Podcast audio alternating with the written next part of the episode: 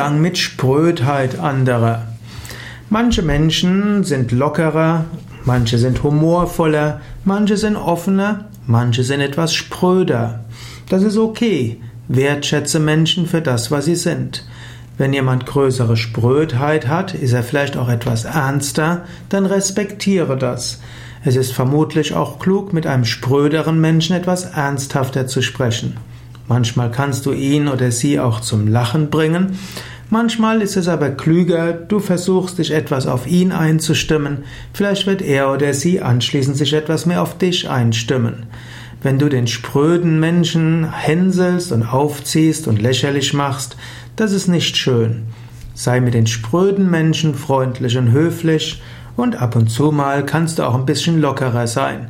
Wenn der andere sich respektiert und gewertschätzt fühlt, wird er auch eine Neigung haben, dich wertzuschätzen und wird mehr probieren, auch auf dich einzugehen.